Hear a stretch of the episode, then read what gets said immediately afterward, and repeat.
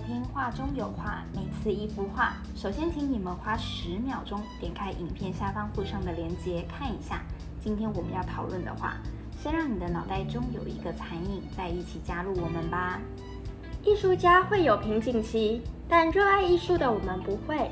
我们不是专业鉴赏人员，仅仅提供一个看画的新思路。万物皆有魅力，让我们一起听艺术，享受生活。滋养灵魂。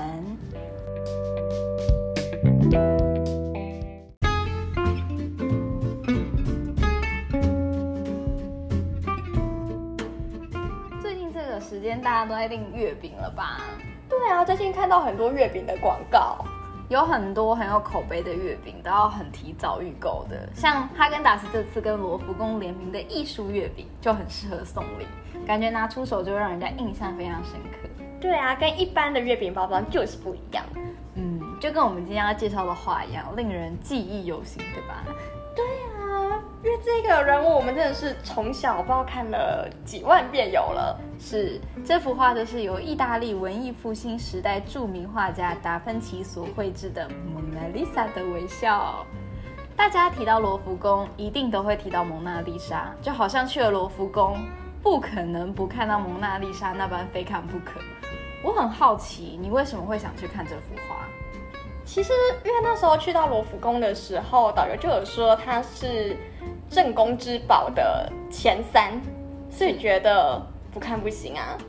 尤其在台湾的时候，我也看过它的很多仿品，我就觉得我当然要去看一下本尊到底长什么样子。那为什么本尊有跟实体？跟我那时候在台湾看到的展览看到的一些仿品吗？那时候我觉得，哇了，怎么怎么真的就这么小？所以你在台湾看的有放大吗？有，我那时候看的展览，它是真的把它放大一点来看的。嗯哼，所以这幅画是在台湾的时候就已经进入你的脑袋中了，对吧？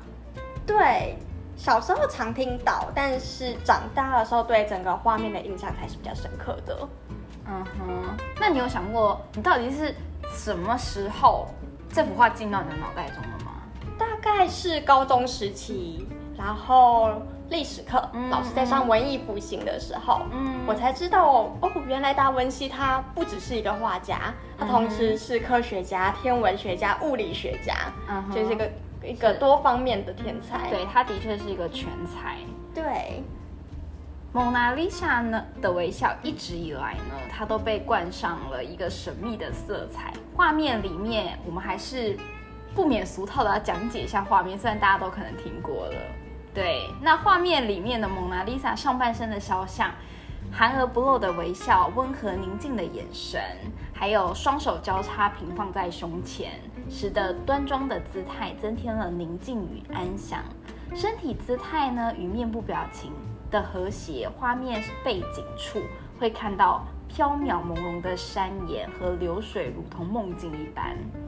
这样子的画面是跟你当时在台湾巴黎看的都是一样的吗？其实我在巴黎看的时候，我比较专注是在看人像，但是在台湾的展览那时候，我才注意到原来它后面是山水画。我其实小时候一直以为这幅画是在室内画的。嗯哼，对，因为这一幅画人物实在是太抢眼了，所以我比较小时候在看的时候，真的是比较没有看到。人物后方的那个，所以你是先看到巴黎的，对，然后才回来台湾看到台湾的，对，啊哼。我们呢，首先呢，就是在看这幅作品的时候，就是我们呢会先被那个它的光影效果所吸引，所以你才会特别的注意到中间的那个主人翁。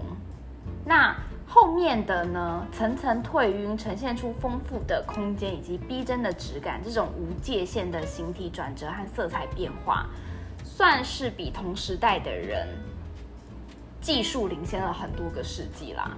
蒙娜丽莎这幅作品呢，是运用晕涂法，也叫做空气透视法的画法，就是不再是模仿肉眼所见，而是利用模糊界限的方式，渲染出了一个神秘氛围。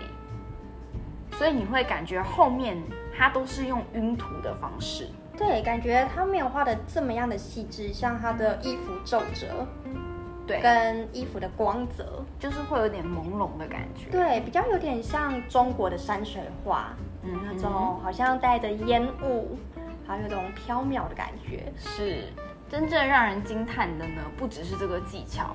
那时，呃，隐隐隐约约，你会看到蒙娜丽莎有一个神秘的微笑。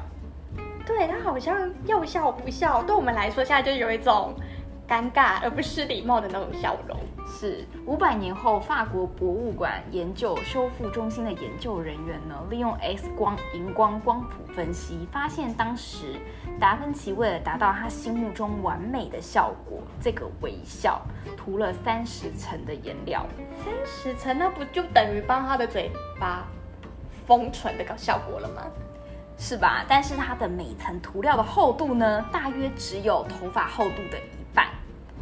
所以达芬奇呢，摒弃当时清楚刻画线条的刻板手法，让蒙娜丽莎像是从背景里浮现，又像是和整个画面融为一体，也造就了无论是从哪个角度看，它都像是在对你微笑。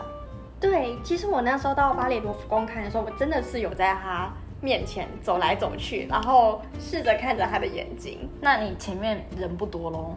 对啊，我就是钻来钻去的。那 我不管别人觉得我多讨厌。那你有想过，你那时候在那边看的第一眼就是他？你有想过他到底是谁？我那时候有在想，说是某个贵族的老婆吗？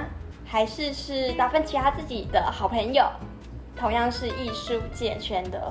但听过很多种说法，其实我还是不那么确定他是谁。我们今天就讲一个我们画中有画的论点，嗯就是呢，我们是根据德国艺术史学家法兰克索尔纳的研究，是达芬奇为佛罗伦斯一个丝绸富商法兰契斯科乔孔多的妻子 Lisa 所绘制的画像。哦，之所以呢委托达芬奇画这幅画，是为了庆祝他们的儿子出生，也或者是庆祝了他们在一五零三年购买了一个新的宅地。所以 Lisa 所穿的暗黑色衣裳和头发上的黑纱，并非坊间所传哀悼的意思。你可以看到附上她头上的黑纱是贞洁的象征，她的黑纱被画得非常的薄透。有我看到在他的额头上面有一层黑纱的边缘线，是，如果还想说那是他的头发。不是，如果不是额头上那条横线，几乎你会很难察觉。对它其实隐隐约约，包括头发头发的外围，它都有笼罩着那一层这么一说，我才终于看到了。是。佐尔纳认为那是从西班牙流传过来的新潮时尚。哦，当时候的一个流行。是。达芬奇呢为夫人画像时，他年仅二十四岁。哇，比我们现在都还年轻耶！哎，你讲出我们的年纪了，我们可能也就20 大家应该猜不到。据说画家为了让这位神态矜持的少妇保持愉悦的心情，不仅四周呢装设喷泉，种满他最爱的花草，还特别雇人来为他演戏、唱歌、说话，逗他开心，借以唤醒这位淡漠昏昏欲睡的少妇。哇，那他在绘画的现场应该是有很多种更开心的笑容吧？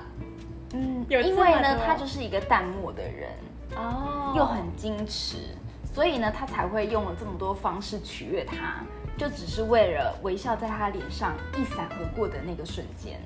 哇，为了让他笑一下，是要花这么大力气啊！是，所以呢，这个笑容呢，既显示了这个夫人内心的激动，也没有失去她本来矜持安详的表情，所以你才会觉得她要笑不笑。其实她可能本人是真的要笑不笑的。据这个史学家记载的话，哇，那得到这一个笑容真的很珍贵。是，那达芬奇也让我们这些从画里面看到这个女人的我们，也同时这么觉得，对这个笑容很珍贵。对达芬奇呢，他是精研解剖学，就是我们说他是全才嘛，所以呢，他精研解剖学，在这个肖像画中呢，他不仅分析了科学上的面部神经、唇部肌肉的牵动，更试图用。薄涂的晕染技法，一层一层的使微笑在嘴角四周散开。因此呢，如果随着光线变化，会使我们在不同的角度观看时，会看到不同的嘴型。哦，你这么说，我要开始看一下我的画作。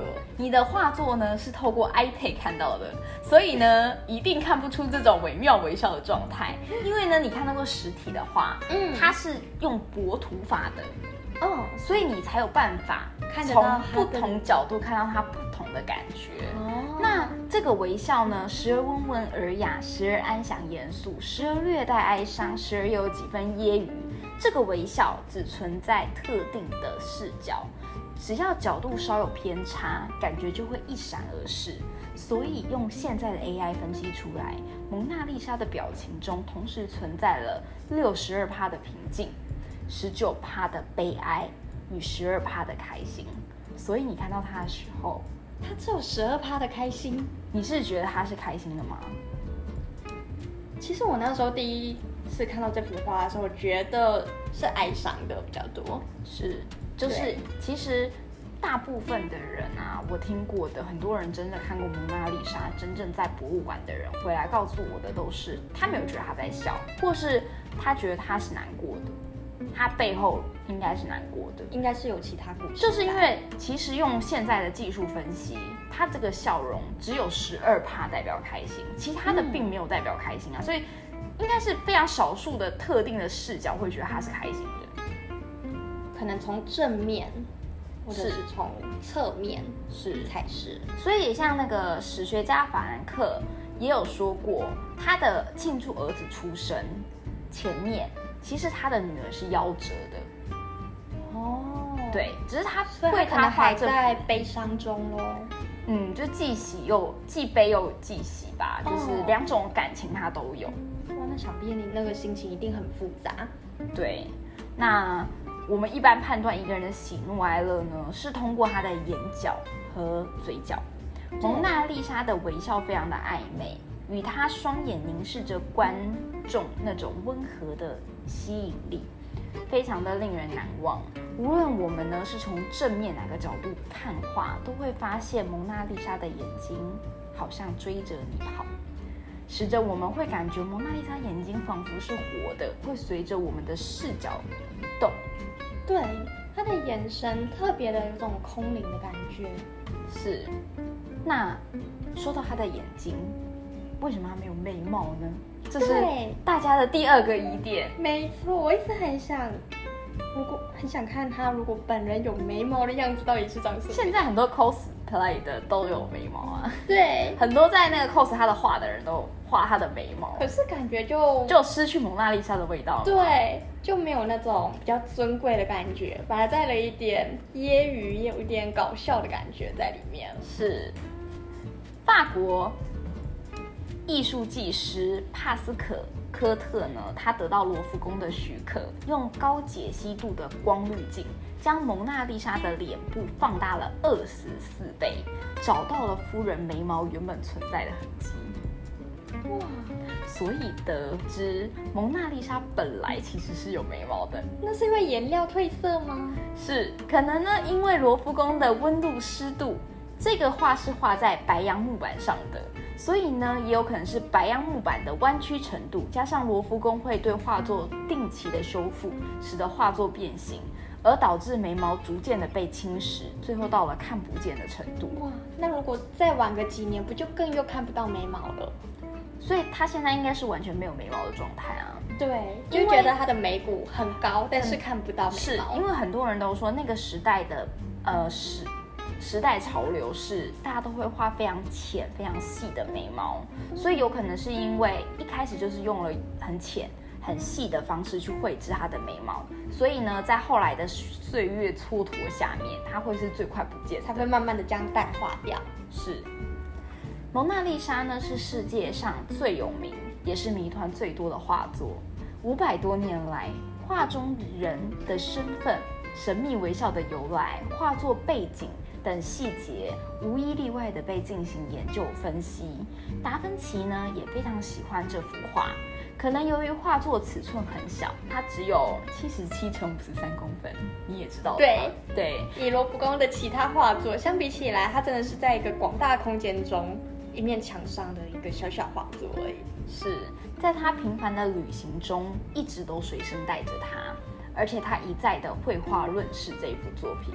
科学家呢，透过 X 光扫描发现，画作共涂了四十层极薄的油彩，而厚度就只有我们说的头发厚度的五十分之一。科学家估计达文西可能将油彩涂在手指上绘画，由于每层颜料都要数月才能风干，估计这种特殊效果可能要花数年时间才能完成。所以从一五零三年开始，这位天才直到一五一九年临终之际，都还在修改《蒙娜丽莎》这幅画作。哇，可是他不是不是帮别人夫人画的吗？那他画完的话，儿子不也成年了？当初生出来的那个小男孩。是，所以你这么认真在听，你就会有这个疑问，是吧？对那啊，他不是我们先说为什么大家认为《蒙娜丽莎》这幅作品是未完成作品？嗯，它看起来像完成了吧？看起来像完成。是未完成的原因，是因为有一个叫做未完成的手指，它手指末端呢并没有画指甲，左手手指还有重画的痕迹。哦，所以，我们目测像达文西这样对于画作非常精细又全才的人，是不会犯这种错误的。所以，这幅作品呢，应该还没有完成。从指甲上面看出来的。是对你这么说，他好像真的只有手指头，而看不到指甲。是，那达文西是一个解剖学精通的人，怎么对会没有画到人类的指甲？对，这种小错误应该不可能是他会犯的。对，我们都已经能找出他有画眉毛的证据了，代表他不会随便不画一个人的五官的。对，是，那么刚刚你的疑问，我们现在来解答：为什么达芬奇花了四年时间绘制的肖像画，却没有交给雇主乔孔多先生，反而一直留在身边呢？对呀、一般画作应该都是画完了就赠送出去了吧？因为这是订单呐、嗯，他收到了这个订单，他完成这个订单，他应该交还给别人啊。难不成那个金主没有缴钱吗？哦，最大的可能呢是这个画作被 Lisa 和她的丈夫打枪，因为画作的人和她一点都不像。哦，是这个原因哦。你要想，当时这个夫人只有二十四岁，你不觉得这个达文西画的这幅蒙娜丽莎、年纪偏？我如果你不讲她年龄的话，我大概猜应该至少有个四十岁来着。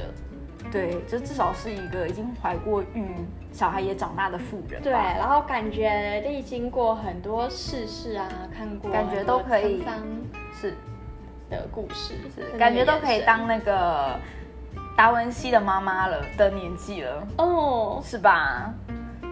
因为呢，那为什么有人是有人证实了这一点，他被打枪了？哦，因为在二零一二年，也就是最近了，嗯。一个震撼全球的新闻，达文西曾经创作年轻版的蒙娜丽莎。你是指这个幅画画面在更年轻二十四岁以前的蒙娜丽莎吗？也就是达文西的第二幅《蒙娜丽莎》，在二零一二年公开展示了。哦，这个画作我们会放在 IG 的最后一面，跟往常一样给大家欣这也赏。美太多了吧？是画面中的人面色清新红润，更具有人间气息，有着与蒙娜丽莎非常相似的长相、服饰、首饰与神秘笑容。相比之下，罗浮宫的蒙娜丽莎本尊则略显晦暗。对，艾尔沃斯蒙娜丽莎被称为年轻版的蒙娜丽莎。蒙娜丽莎中的夫人肖像显得比 Lisa 当时实际芳龄二十四岁苍老许多。或许正因为画得太苍老了，所以遭到雇主乔孔多与 Lisa 的推荐，他不得不绘制第二幅的作品交差。但是他还是持续的在绘制他的第一幅作品，是不是？是不是达文西其实觉得第一幅作品反而跟本人比较像？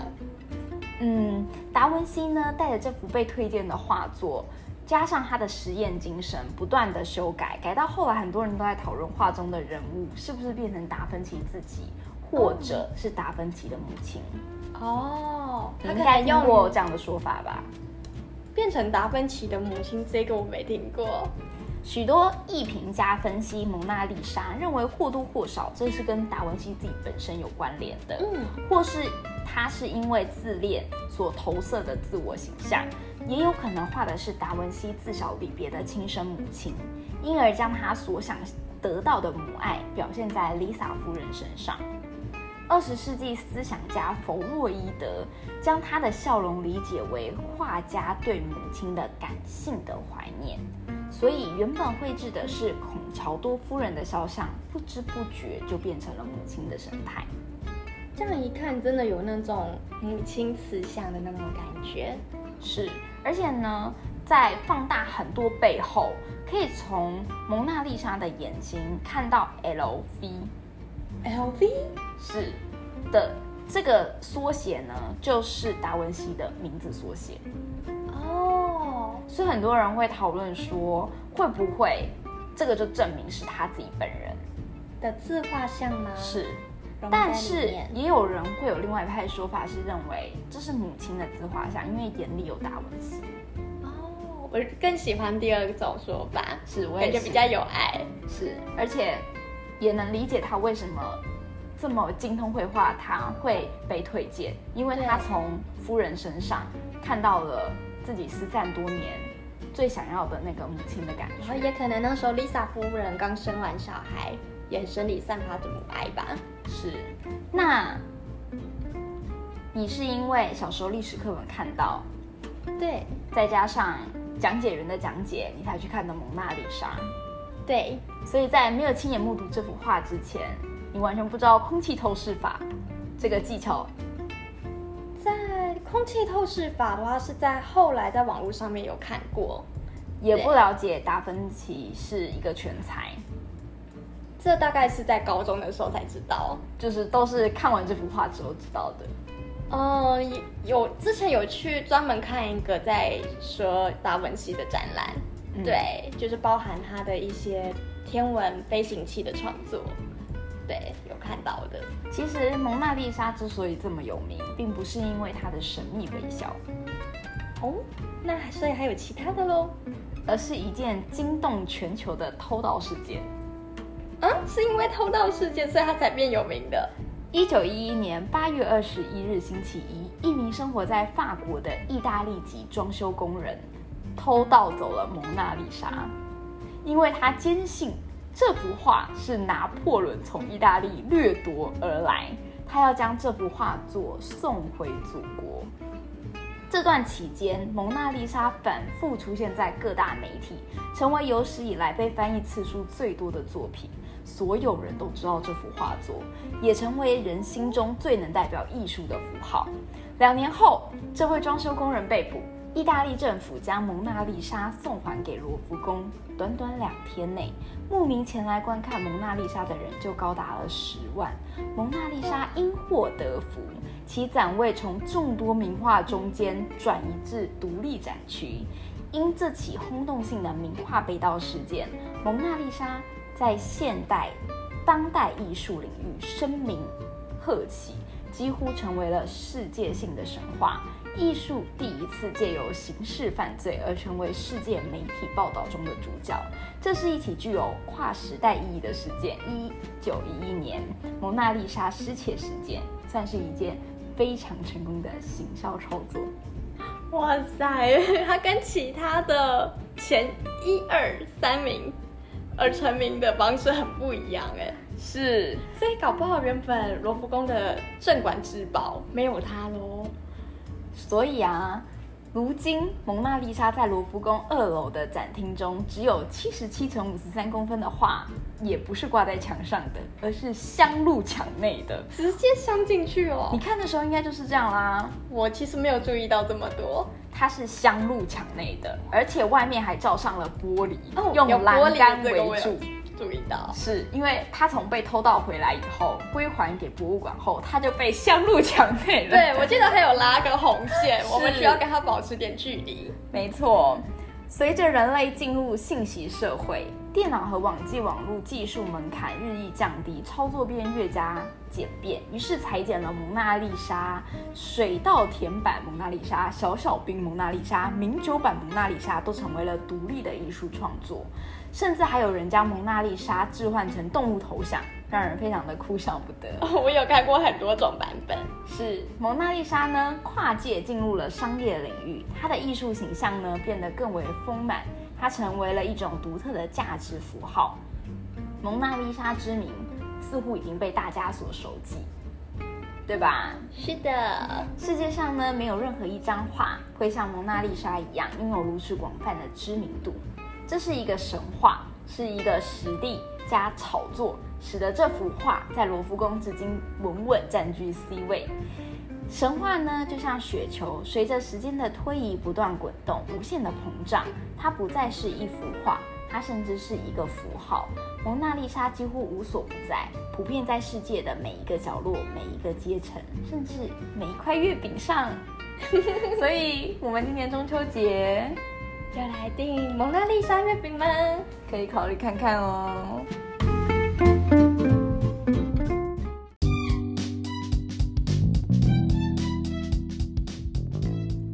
是蜜雪儿，我是爱丽丝，关注艺术，关注画中有画，哈根达斯冰淇淋月饼？